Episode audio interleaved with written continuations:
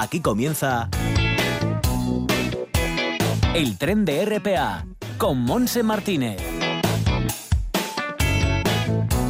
Y con Simón Rupérez en el apartado técnico estaremos hasta las 2 de la tarde. Un viaje iniciando esta tarde de martes, día 11 de febrero, en la que ha amanecido con cielos cubiertos en Asturias. No está lloviendo en el Concejo de Gijón.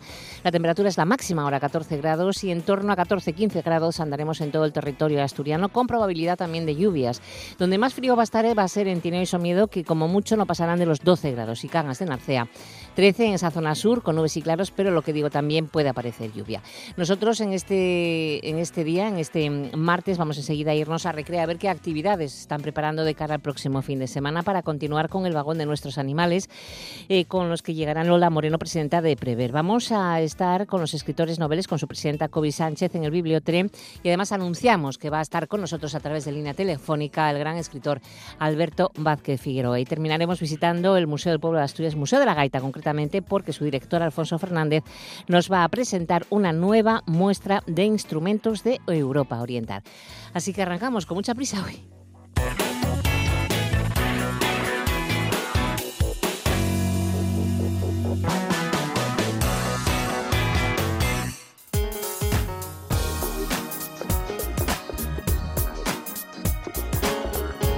Y a esta hora, a la una y ocho minutos, saludamos a Monserroces de la Sociedad Pública de Gestión, Promoción Turística y Cultural del Principado. ¿Qué tal, Tocaya? ¿Cómo estamos? Muy buenos días, ¿cómo estás? Pues aquí viendo que también tenemos para este fin de semana cosas muy guapas para disfrutarlas, ¿no? Efectivamente, comenzamos haciendo repaso de todas las opciones que nos ofrece Laboral Ciudad de la Cultura. Yo creo que sí, porque tenemos Indoor en Gijón.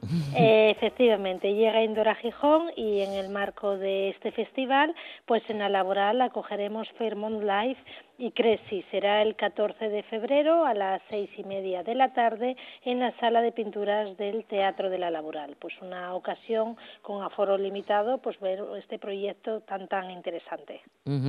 Luego también seguimos con la Cinemateca Laboral. Pues sí, eh, eh, comenzamos eh, Cinemateca en 2020, eh, justo este fin de semana pues tuvieron lugar las primeras proyecciones y continuamos con una semana repleta de cine.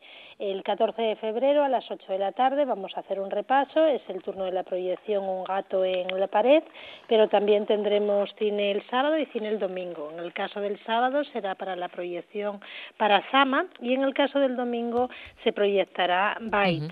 Pensando en los más pequeños de la casa, también tenemos una jornada, la del domingo por la tarde, dedicada a ellos. A las cinco y media de la tarde tendrá lugar una nueva sesión de Vamos al Cine con Mr. Link y El Origen Perdido. Oye, eh, claro, tenemos que hablar del gran concierto, Zahara. Efectivamente, eso es. El viernes día 14 a las 9 de la noche será el turno de Zahara en el Teatro de la Laboral. Será una ocasión muy, muy especial con un repertorio que girará en torno a sus canciones de mayor carga emocional, con tintes melodramáticos, etcétera. Una posibilidad pues disfrutar de este gran concierto que aún tiene plazas disponibles. No muchas así que apurarse, ¿eh? que luego os quejáis, lloráis y no puede ser, hay que ir a disfrutar de Zahara. Bueno, nos vamos al Museo del Jurásico, Monse. Sí, en el Museo del Jurásico de Asturias todo el mes de febrero lo estamos destinando a celebrar el papel de la mujer y la niña en la ciencia en el marco de esa celebración internacional y este fin de semana, 15 y 16 de febrero, tendremos un montón de actividades en torno a este tema. durante, Efectivamente, durante todo el mes de febrero pues se puede visitar la muestra Científicas a Conciencia. Eh, también tendremos sábado y domingo eh, una visita muy especial, visita guiada La huella de la mujer en la paleontología. Eh, realizaremos una visita guiada al museo, donde además de conocer el mundo de los dinosaurios, pues tendremos ocasión de familiarizarnos con diferentes descubrimientos realizados por mujeres. Está dirigida a todos los públicos, pero recomendada para peques a partir de ocho años. También tendremos un escape room, CSI científicas, tanto el sábado como el domingo a las 4 de la tarde, y talleres eh, especiales en torno a esta temática. El sábado 15 de febrero a la una de la tarde acogeremos el taller de mayor seré bioquímica como Margarita, donde además de, de hacer homenaje a Margarita Salas, pues lo que haremos será aproximar a los pequeños de la casa, bueno, pues al mundo de los laboratorios y todo aquello que les puede aprender, que se puede aprender allí y las inquietudes que le puede despertar. Y ya de domingo será el turno del taller infantil DNI Arte, también pues para poder hacer diferentes experimentos en el laboratorio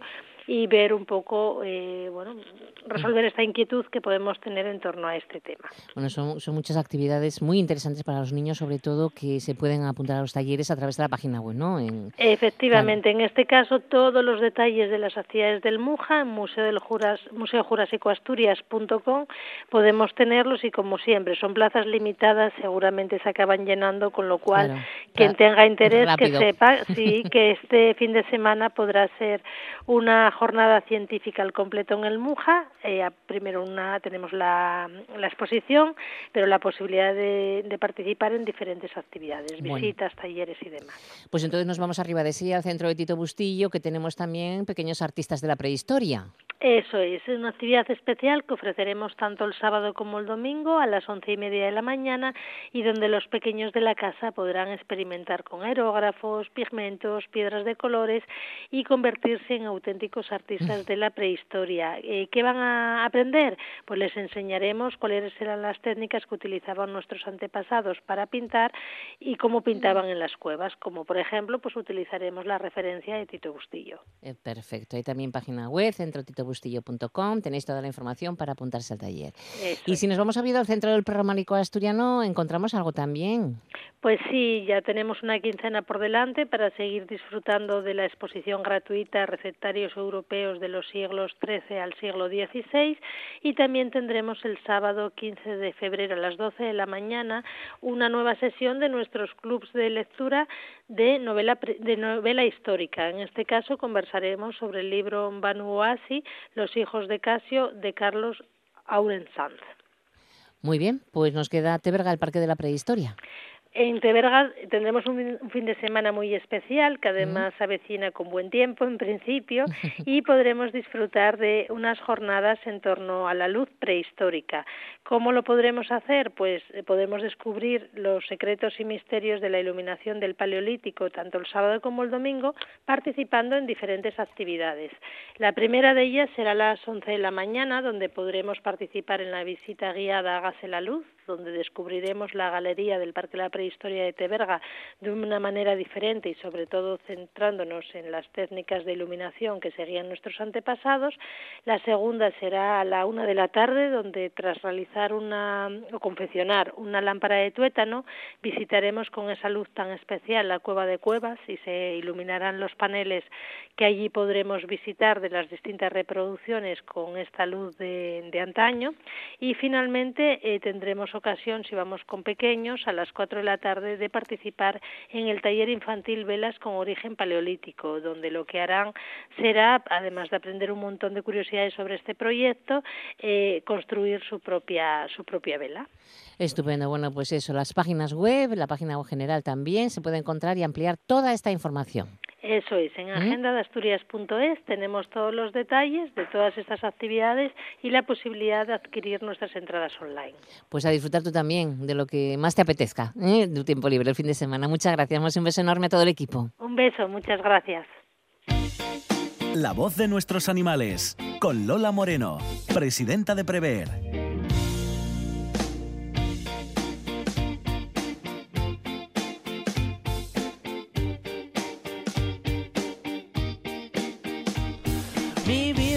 Estás conmigo siempre cada día. No me dejas solo, tú eres mi familia. Me cuidas, me miras. Si me despisto, te comes mi comida. Al verte, supe que estaríamos toda la vida. Compartiendo todo como el primer día. Ladrando, durmiendo. Hacer el perro contigo me da vida. A mí me da vida. Y tú, que estás aquí en YouTube pues ya saludamos a nuestros amigos peludos que están en sus sitios, como siempre, en este vagón de nuestros animales con Lola Moreno. Presenta de Prever, ¿qué tal, Lola? Pues aquí vamos, aquí vamos. Bueno, anda. ¿Ha refrescado otra vez? ¿Sí? Sí, Va, yo- mujer, hay 14 Ay, grados, tampoco hay este tanto. tiempo no sé yo, ¿eh? Estamos en invierno, no nos podemos quejar, Pero, ¿eh? no, no, sí, precisamente yo de lo que me quejo es del calor. Ah, bueno, vale. A vale, ver, sí, que el otro día muy- 21 grados, yo Sí, vestida sí. de febrero. O sea, se Bueno. jersey de lana, Y abriguito no escuchas apañado. el tiempo que, nos, que, que dan No, aquí no. en TPA y en RTPA. No, yo para estas cosas soy como, Claro, como lo era mi sabía, madre. Y entonces ya En dices tú, bueno, hoy abrigo. me pongo de verano, mañana me pongo de invierno. Y así. En mi madre en invierno, mm, abrigo. Y en verano, aunque cayera una helada, de manga corta. vienes muy abrigada para la temperatura que hay afuera. Sí, lo sé. Pero es lo que hay. Una no tiene cerebro para más.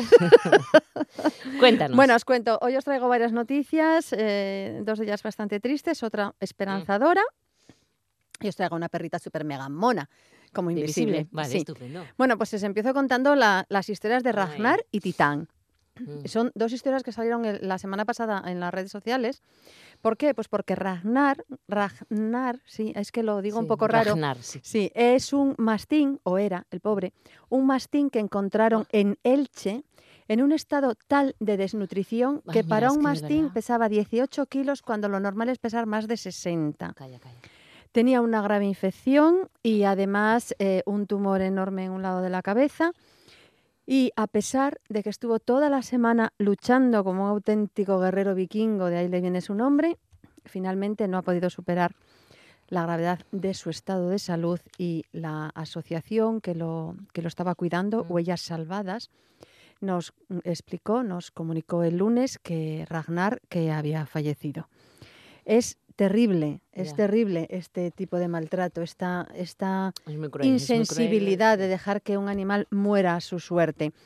De hecho, la policía de Elche ha abierto de oficio una investigación para tratar de localizar a la persona propietaria del animal, del animal cosa difícil, puesto que, como siempre, no tiene chip, y pero solicita la colaboración de cualquier ciudadano que pueda dar mm, con la persona implicada. Como sabemos que nos escuchan a través de Internet desde toda Sí, España, es verdad. pues lo decimos aquí. Un saludo por desde favor. Asturias, por cierto.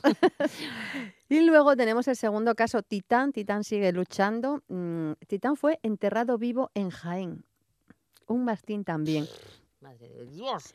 Unos Pero es que, temporeros. ¿Cómo puede haber estas cosas? ¿Cómo puede suceder Yo es, es que me parece una crueldad tan brutal. Ay. Dos temporeros en el campo, en Jaén, lo encontraron mm, en medio enterrado, prácticamente enterrado del todo.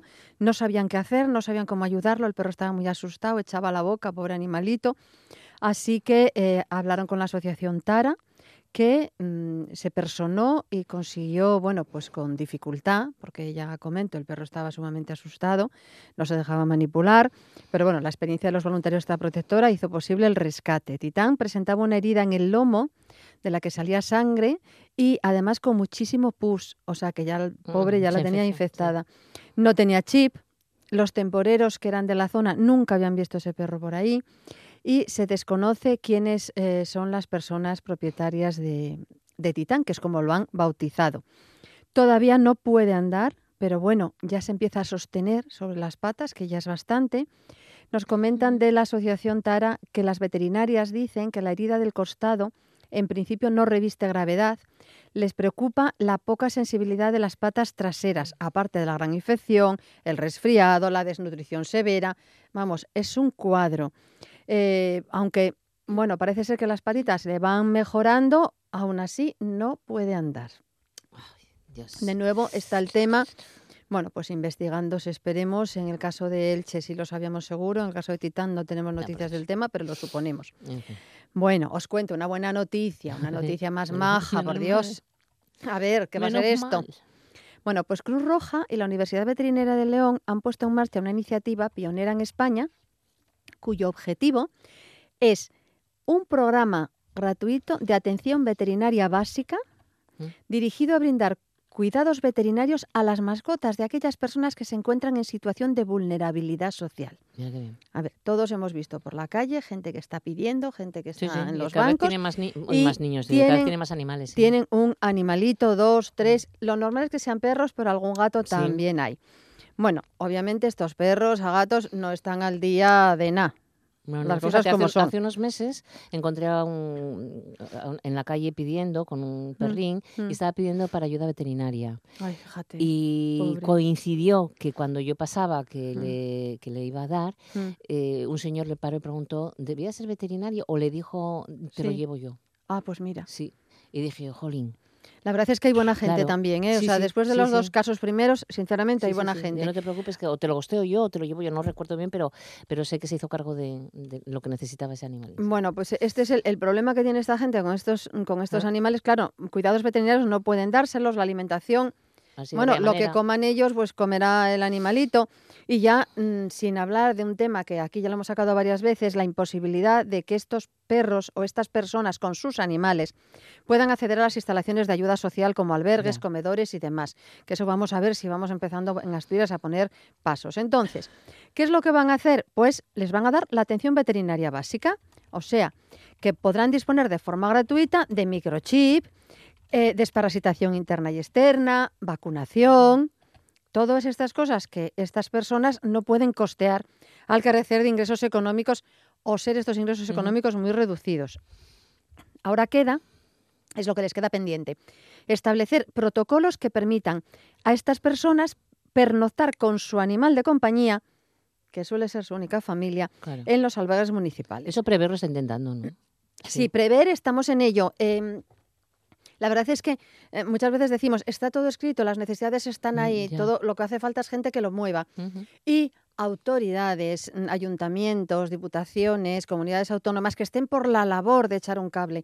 Y no puede ser que siempre seamos los particulares, a través de protectoras y demás, con nuestro sueldo y nuestro escaso tiempo, los que tengamos que estar ahí Solucionar estas cosas. ¿no? solucionando estos temas. Así sí. que, bueno, pues eh, eso es lo que tengo yo de noticias Pues yo para tengo, hoy. fíjate, me estaba acordando ahora de una noticia que escuché a primera hora de la mañana, por, por- no me acuerdo qué cadena era, pero que es muy interesante también porque un perro eh, guía ¿Mm? pudo subir a la ambulancia que llevaba su dueño. Ah, qué interesante, sí. Sí, porque le- no sé qué le había pasado, no, no sé, no debía de ser muy gr- grave, bueno, lo que fuera. Él necesitó fuera, una sí. ambulancia, la pidió y le dijo, por favor, ¿puede subir mi perro guía conmigo? Dijeron que sí. Esto fue en Barcelona o en Cataluña.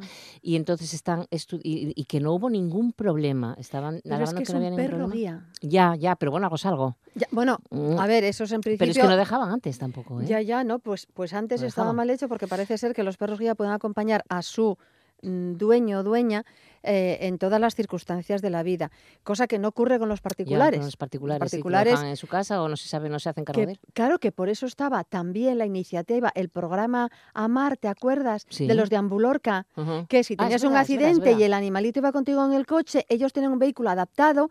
Por un lado, la ambulancia te recogía a ti y te llevaba donde te tuvieran que llevar. Y por sí. otro lado, cogían a tu animalito que te acompañaba en ese viaje y lo llevaban a una residencia o a un veterinario dependiendo cómo estuviera. Sí, sí. Es que eso es algo que, Eso que no... Eso era Ujú. Lorca. Sí, sí, y es que tendría que tendría que ser un servicio público.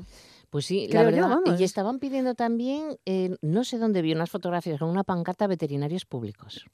Pues sí. Y eso me tengo- me- nos tenemos que enterar porque sé que eh, los ayuntamientos tienen veterinarios municipales para temas Sí. de mataderos y la Sí, carne por temas más de sanitarios, sí, Exacto. de alimentación. Pero yo no sé si ahí se puede abrir un cauce de que personas que no tengan muchos recursos y que, bueno, yo sé, Pudieran, sí, que sí, claro, sí. un- pues un veterinario municipal, ¿no? Sí, no, y, y yo también había, había seguido, acordaros de FIL, la asociación esta de Madrid, que está metida en todos estos temas también, como, como prever, y eh, hablábamos con ellos, hablábamos fuera de micrófono, del hecho de que pudiera haber ambulancias en veterinarias, o sea, si tú vas y no tienes coche, una urgencia, incluso si vas por la calle y de repente ves que acaban de atropellar a un Ya. animalito, que puedan llamar a un sitio donde tal, que no llamen a la, al Seprona, que con todos los respetos hará lo que pueda, Ya, ya, ya. pero realmente ahí lo que se necesita es una ambulancia veterinaria que recoja ese animal herido y lo lleve a un de- veterinario. o, o personas que son mayores a lo mejor no tienen coche, no pueden conducir bueno, o hay que eso. llevar- Vale. Eh, sí. no, no, hay No, cantidad hay, de hay cositas. cosas que ¿eh? te pones a pensar y hay, hay mucho vacío ahí en Ujú, ese sí. sentido. Pues ya Sí. sabe, prever a moverse.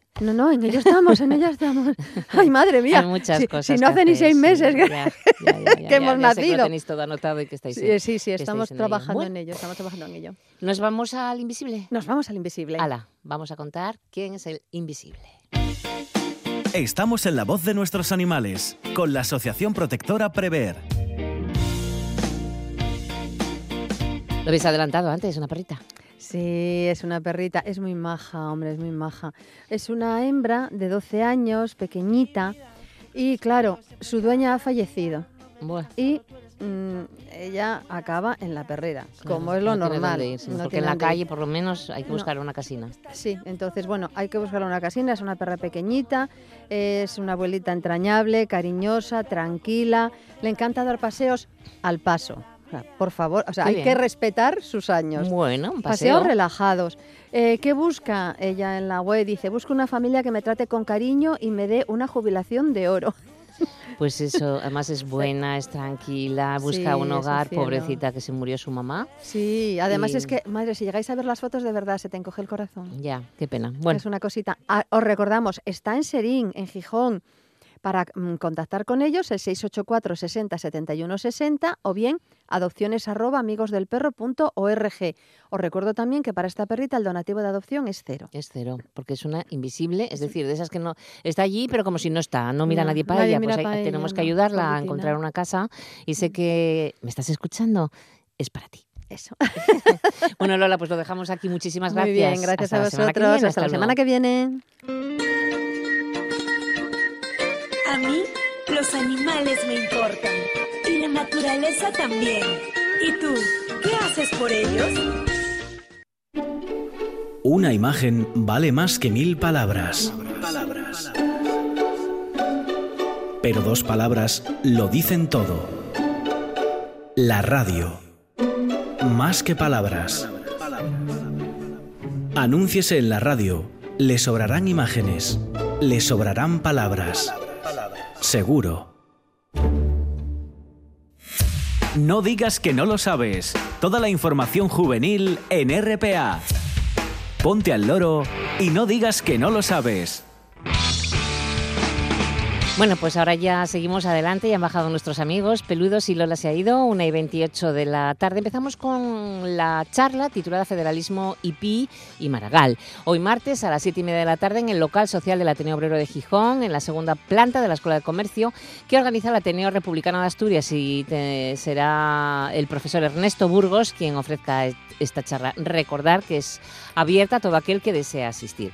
Y el gran escritor asturiano Ricardo Menéndez Salmón va a estar hoy martes 11 eh, a las 8 de la tarde en el centro Niemeyer presentando su nuevo, su nuevo libro, una buena charla mm, dentro del programa Palabra del Niemeyer de Avilés. Y las unidades móviles del Centro Comunitario de Sangre y Tejidos del Principado de Asturias están mm, instaladas en el acuartelamiento Cabo Noval, hay otra en Soto de Rivera, bueno, estuvo ya en Soto de Rivera y en Mantequerías Arias, pero ahora está en Soto del Rey, en la entrada del pueblo, que estará hasta las dos y media de la tarde. En Barredos, delante del ambulatorio, estará por la tarde de 4 a 9 de la noche. En Gijón, Laboral Ciudad de la Cultura en la Plaza, está hasta las 8 de la tarde sin parar. Y en el acuartelamiento, también delante de los servicios médicos, eh, también se encuentra allí. Bueno, y recordaros ya por último, FETEN, esa Feria Europea de Artes Escénicas para Niños y Niñas que está funcionando todos estos días en Gijón. Son diferentes espacios escénicos en la calle y en interiores también. La central podríamos decir que es el antiguo Instituto Jovellanos. Puedes encontrar toda la información en la página web de Ciros, que a partir a esta hora son las casi las 2 de la tarde. Bueno, pues no tenéis mm, hasta las 5 de la tarde en la Plaza del Instituto el grupo de teatro Los Pintores de Asturias con el espectáculo El Circo. Luego también en la Plaza del 6 de agosto a las 5, Bambolea de la Comunidad de Madrid. En el Paseo de Begoña 5 y media, Teatro La Sonrisa de Castilla y León. También el Paseo de Begoña en la zona central a las 6 menos cuarto de la tarde de Navarra está el Circo Davici. A las 6 en la Plaza del Instituto y calle Corridas itinerante está la compañía Ana Confetti de Cataluña y a las 6 y cuarto en el Paseo de Begoña frente al Teatro Jovellanos compañía de Click de Aragón con el espectáculo La Isla. Pasaros estos días por Gijón con los niños porque Fetén es una auténtica maravilla. Bueno, pues ahora tiempo a la una y media de subirnos al bibliotren. No digas que no lo sabes. Toda la información juvenil en RPA.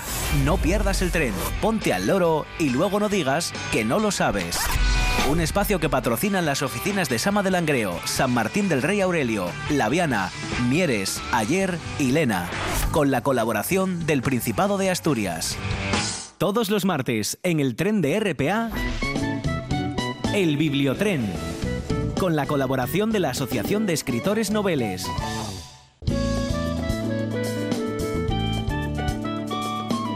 Una y 31 minutos saludamos a Kobe Sánchez, a su presidenta. Hola, Kobe.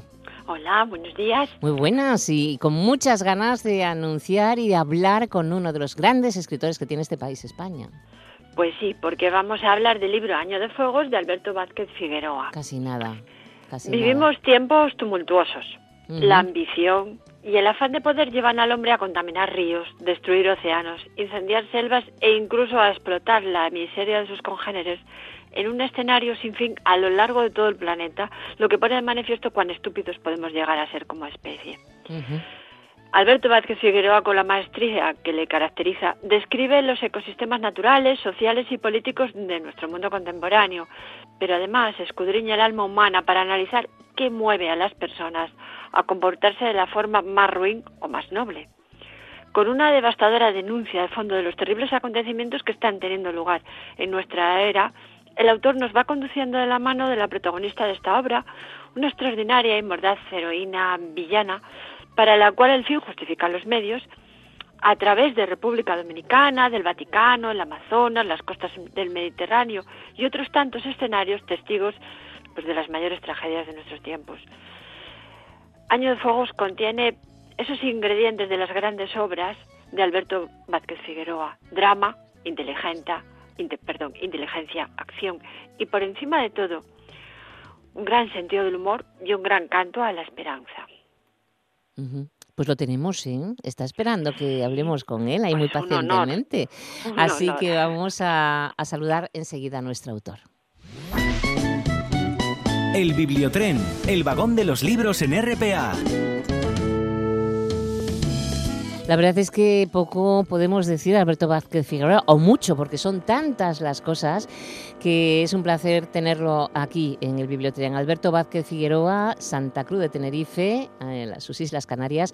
Antes de haber cumplido un año fue enviado a África con su tío, donde pasó toda su infancia y adolescencia. Desde su juventud en pleno Sahara no ha dejado de escribir. Cursó estudios en la Escuela Oficial de Periodismo de Madrid y a partir de 1962 empezó a trabajar como corresponsal de guerra en La Vanguardia y posteriormente para Televisión Española. Como corresponsal asistió a acontecimientos clave de momento, así como a las guerras y revoluciones de países como Chad, Congo, Guinea, República Dominicana, Bolivia, Guatemala y, muchos más. A la par que ejercía su labor periodística, no dejó nunca de escribir ficción y su primer éxito le llegó en 1975 con Ébano, tras haber publicado ya numerosas obras. Entre su extensa producción, hay 93 libros y más de 30 millones de ejemplares vendidos, destacan Tuareg, Ébano, El perro, la ambiciosa saga de Cienfuegos, Bora Bora, Manaos, Piratas, La Sultana Roja, el Coltán también, muchas de ellas llevadas a la gran pantalla. Hoy en día es uno de los autores contemporáneos españoles eh, más conocidos en todo el mundo. Alberto Vázquez Figueroa, bienvenido a Asturias, ¿cómo estás? Pues muy bien, muy Encantada de saludarte. Muchas gracias. Eres uno de mis escritores favoritos. ¿Soy uno de tus escritores favoritos? Sí. Vaya, ese- eso se lo dirás tú a todos. No, no, y de, y de Kobe Sánchez también me imagino. Pues Kobe. sí, sí, o sea, uno, un honor, maestro. Sí, sí, de verdad. Además, Alberto, yo sé que gracias a tu forma de escribir fantástica, sencilla, son miles los lectores que se han aficionado, pues eso, a leer, ¿no? Que es lo importante, Alberto. Eh, bueno, sí, hubo un momento en que me dijeron que yo había hecho una escala. O sea, antiguamente, cuando yo era muy joven, la casi todo el mundo leía no- las novelas aquellas de, de las telenovelas pequeñitas de aquella escritora famosísima que escribió mu- muchísimas historias de amor, como se llamaban las novelitas aquellas de amor. Corín Tellado, Ah, te Corín refieres. Tellado, Corín ese, Tellado. Corín Tellado, que además era una mujer Tú, listísima. tú lo sabes, sí, sí, tú sabes, Alberto, que Corín Tellado escribía novelas eróticas con un seudónimo. Ah, eso no. Bueno, Pues sí, algo he oído, pero vamos, no estoy, yo la conocía a ella. Y Sí. entonces mucha gente decía que yo había, había pasado, hecho pasar a la gente de Corín Tellado a las novelas de aventura, Mm. que fue un paso eh, importante en ese momento. Corín Tellado y las novelas del Coyote, que también se leían mucho, que yo pues fue el que di un paso un poco más, que ya la gente empezara a leer una novela un poco más de aventuras, pero en países exóticos que sí, que yo conocía pero de eso estamos hablando de la prehistoria. Entonces se escribían las novelas como con pico y tal, como a, a piedra. Claro estamos hablando sí. de 80, de, sí, casi, no, se- se- se- 60 años o así. Sí. Alberto Año de Fuegos es eh, tu, tu, nuevo trabajo y aquí ya nos metes eh, también República Dominicana, Bolivia, en muchos, en, en varios sitios, ¿no? En, en, esas zonas que también conoces. Bueno, yo he vivido muchos años allí, recuerda, claro. yo he vivido veintitantos años en África, 14, 14 en Sudamérica, en la República Dominicana precisamente viví mucho porque pasé allí toda la Revolución Dominicana del año 66 aquella, yo era entonces enviado especial de la vanguardia, corresponsal de guerra de la vanguardia, tuve ahí seis meses, además una isla que a mí me, me gusta mucho, yo he ido mucho por allí, además he vivido mucho enfrente, en Venezuela, todo ese, mundo lo, lo conozco bien. Yo normalmente no escribo sobre lugares que no conozco, claro. porque hoy en día eh, el más tonto ha ido a, al último rincón del mundo y si escribes tal cosa y viene enseguida te sale un tipo y dice, oiga, eso es mentira, yo estuve allí hace tres años y ahí no existe eso que usted dice.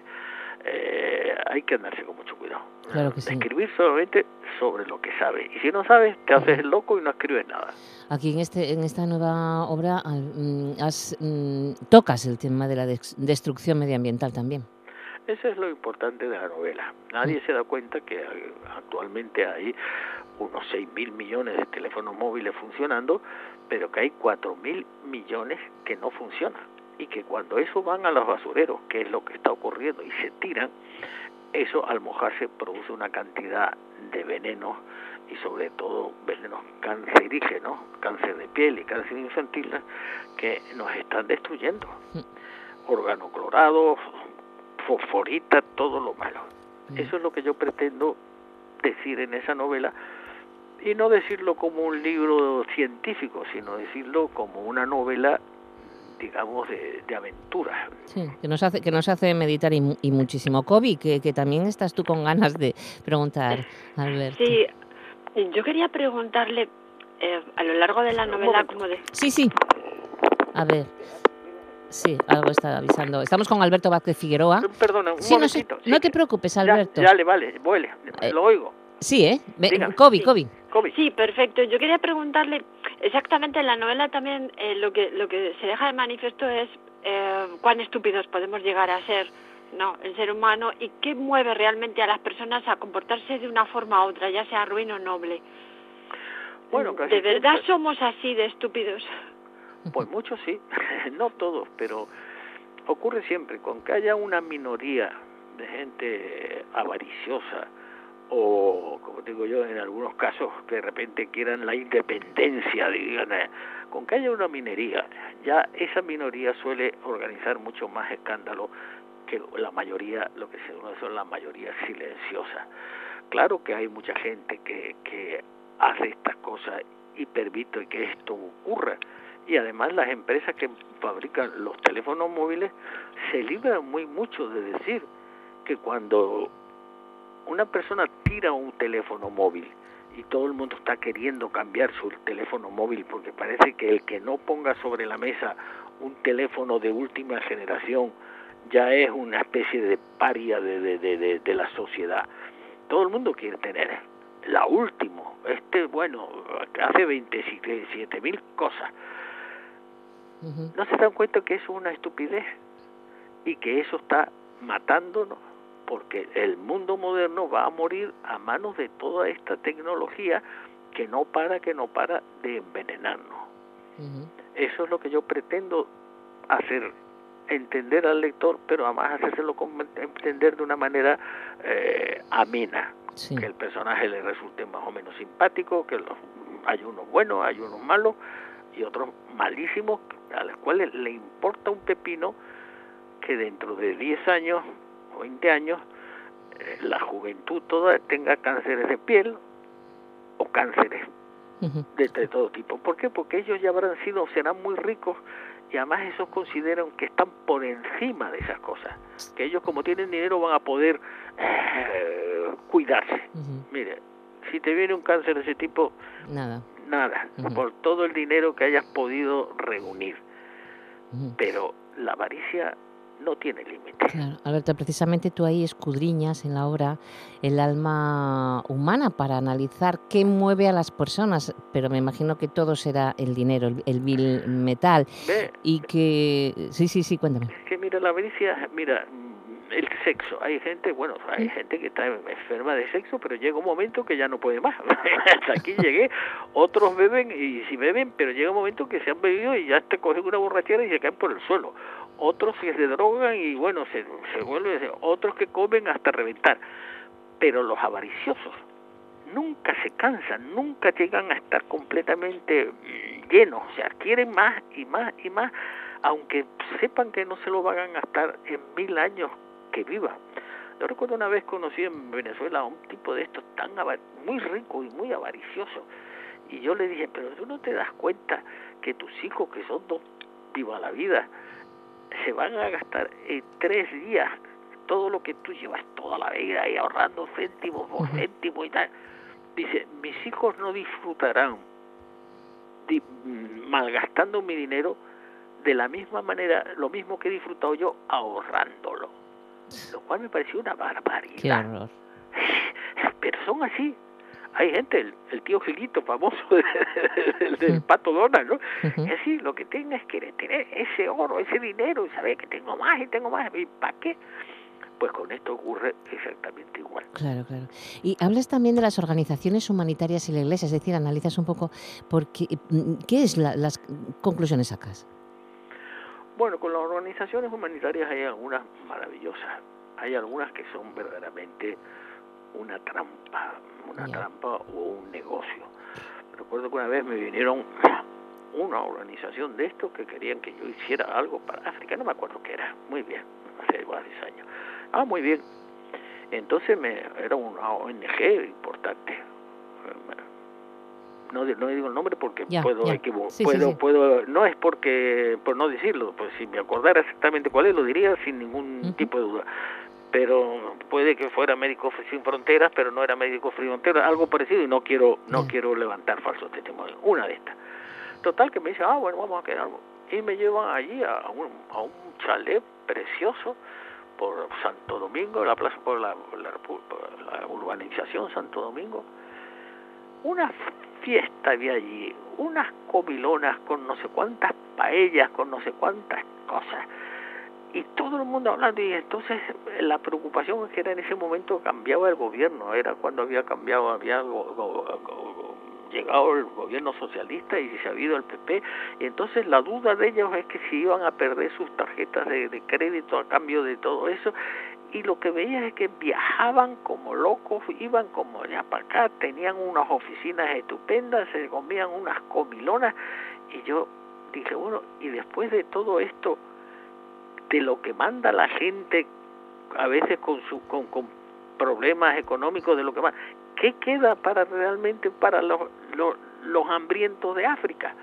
Si os lo estáis gastando todo en, en billetes y en viajes y en aviones y en hoteles y en unas oficinas estupendas y una comilona como esta, me sentó muy mal realmente, me sentó muy mal aquello, dejarme en paz, colaborar con esa gente. Sin embargo, luego vas allí y ves organizaciones de gente joven pasando calamidades allí, sufriendo, esforzándose por, por, por ayudar a los niños, enfermándose y muriendo, porque hay de todo. Y lo malo es que no hay una lupa, no hay un, un- un cristal con que tú puedas distinguir a los buenos o a los malos, a los que son a unos aprovechados.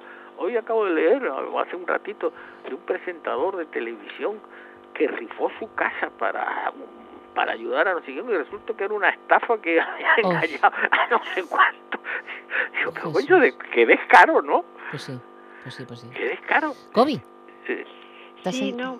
Precisamente, o sea, me, me, me llamó la atención en la obra eso, no sé, ahí a- nos, a- nos adentramos en temas que a todos nos, nos, nos conmueven ahora, ¿no? O sea, estamos destruyendo también los, destruimos los, o- los océanos, contaminamos ríos, incendiamos nuestras selvas.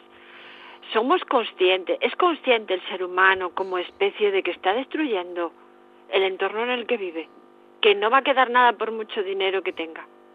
Mire, ah, mira, hay gente que no no actúa como ser humano en conjunto, actúa como individuo personal que le interesa él, lo que él va a vivir y lo que él va a disfrutar en los próximos 30 o 40 años que viva.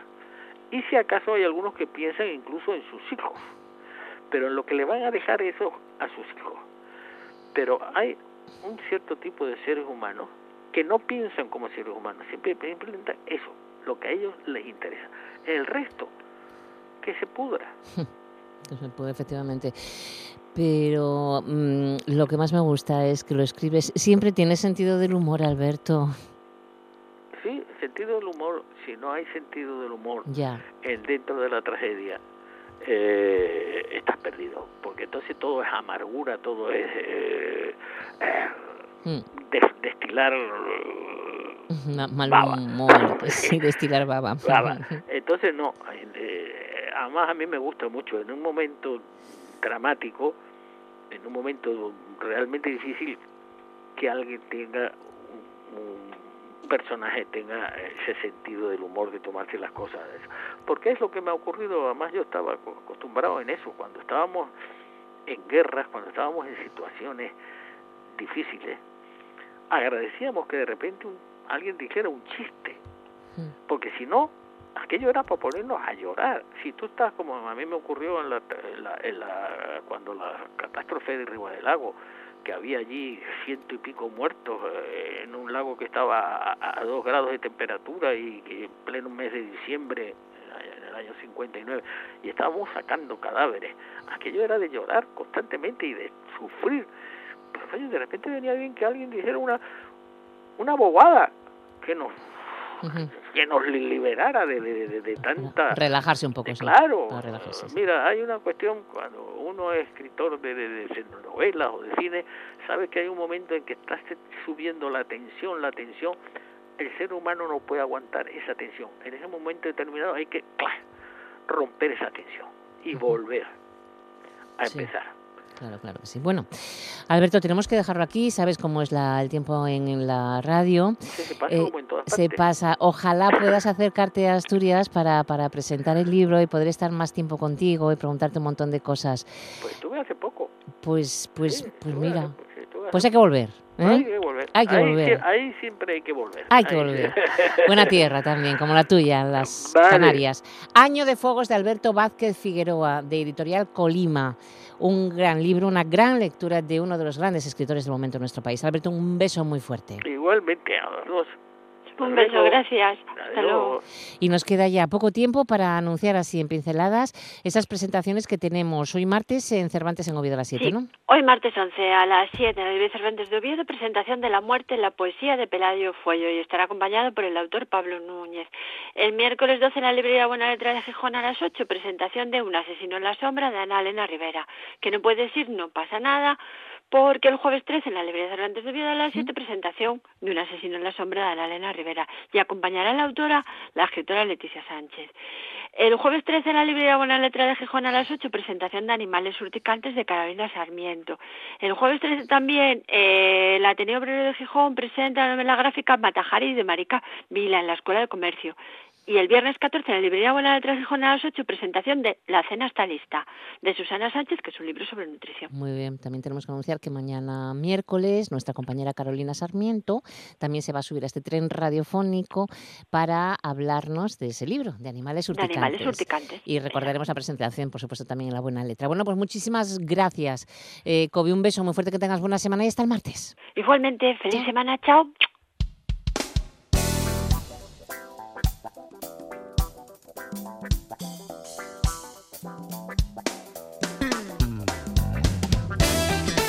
Y hemos dejado para esta parte final de nuestro recorrido radiofónico a las 2 menos 10, ahora que es en este momento, pues este tema, esta muestra de instrumentos de Europa Oriental que vamos a conocer. Desde 1966 el Museo de la Gaita ha venido formando una colección internacional de gaitas que permite al visitante situar la gaita asturiana en sus verdaderas coordenadas culturales localizadas en un gran territorio que rodea el Mediterráneo y se extiende desde Irlanda hasta la India. Eh, tenemos novedades, pero yo yo lo que quiero es que precisamente el director del Museo de la Gaita, Alfonso González, sea quien nos cuente esta buena muestra. Hola, ¿qué tal, Alfonso? Bienvenido. Hola, buenos días.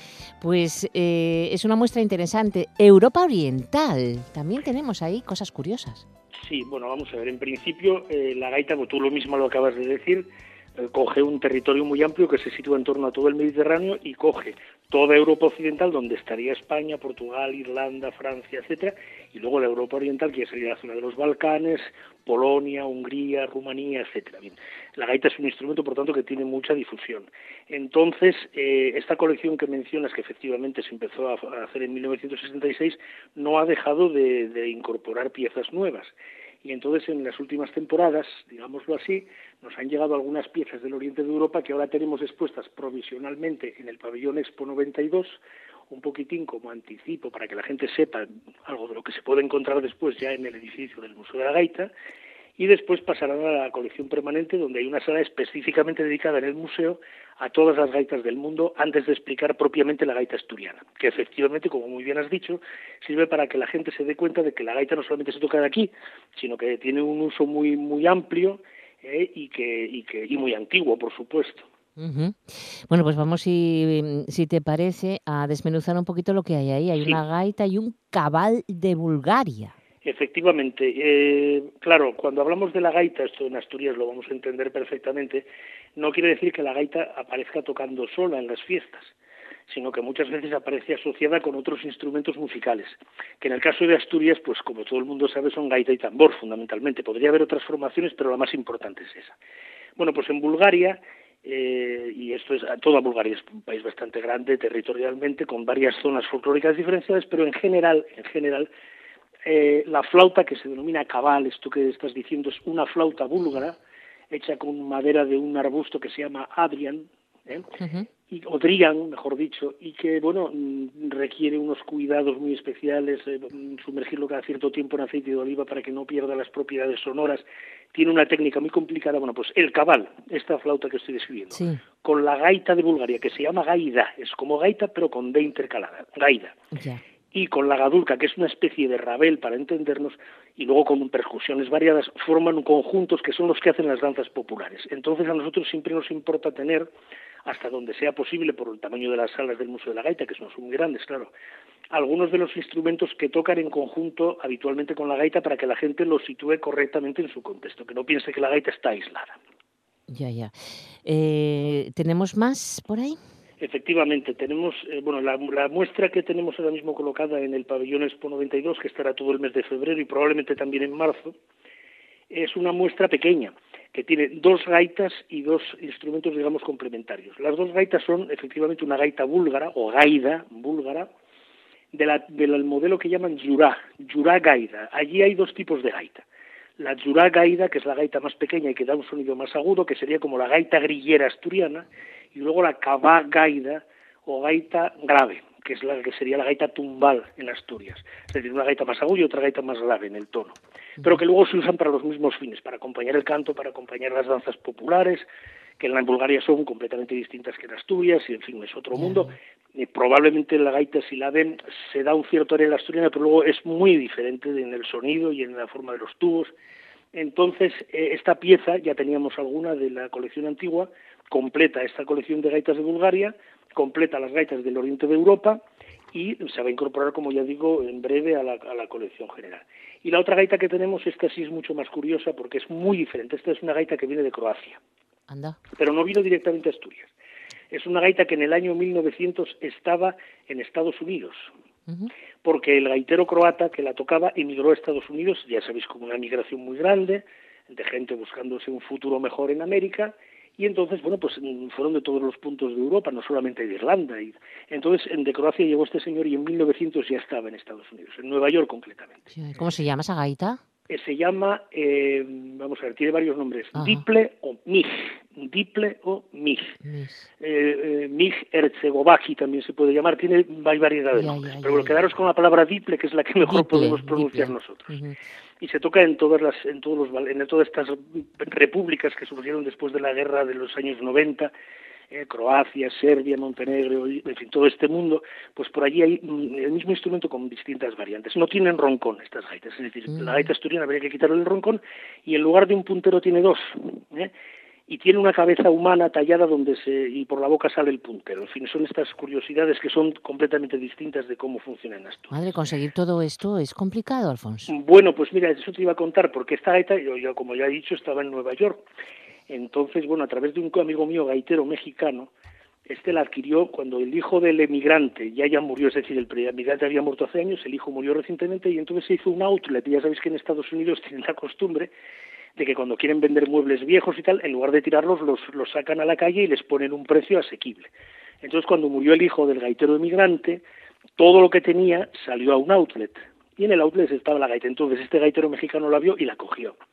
Y luego nos la donó a nosotros. Es decir, que la gaita salió de Croacia, llegó a Nueva York, llegó a México y de México nos llega a Asturias y ahora ya la tenemos expuesta en esta vitrina en, espera de que pase a la sala de gaita internacional. Bueno. O sea, todo un periplo. Pues ya, ya, lo veo, ya. ¿Ya se pueden entonces ver en el Museo de la Gaita? Efectivamente. Están no en el Museo de la Gaita, sino en el pabellón de la Expo, en un espacio que llamamos Últimas Adquisiciones, donde cada cierto tiempo se renueva una pequeña exposición con las últimas piezas que nos consideran, que consideramos más interesantes para el público que van entrando en la colección del museo. Y después esas piezas, una vez que salen de la vitrina, una de dos, o van al almacén en espera de que hagan una exposición con ellas, o directamente van a la sala. Yo espero que estas gaitas que acabo de mencionar vayan ya lo antes posible, probablemente en marzo, a integrarse en la exposición del Museo de la Gaita, pero en todo caso ya se pueden ver en el pabellón Expo. Pues eh, qué ganas de verlas, porque muy curioso parece lo que nos estás comentando y ya son nuestras, ya está para los asturianos, o sea que tenemos que ir a ver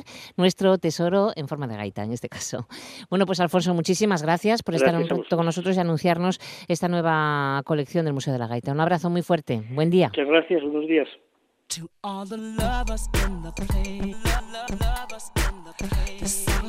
Baby. This song is for you. To all the haters in the play. I singing to you. Tenemos que ir aparcando ya este tren radiofónico porque faltan dos minutos escasos para las dos de la tarde. Sabéis que a esa hora vamos a conocer la actualidad de esta mañana de martes, día 11 de febrero. Por cierto, es martes, el Día de la Niña y la Ciencia, pero también el aniversario del fallecimiento de Whitney Houston, a quien estamos escuchando.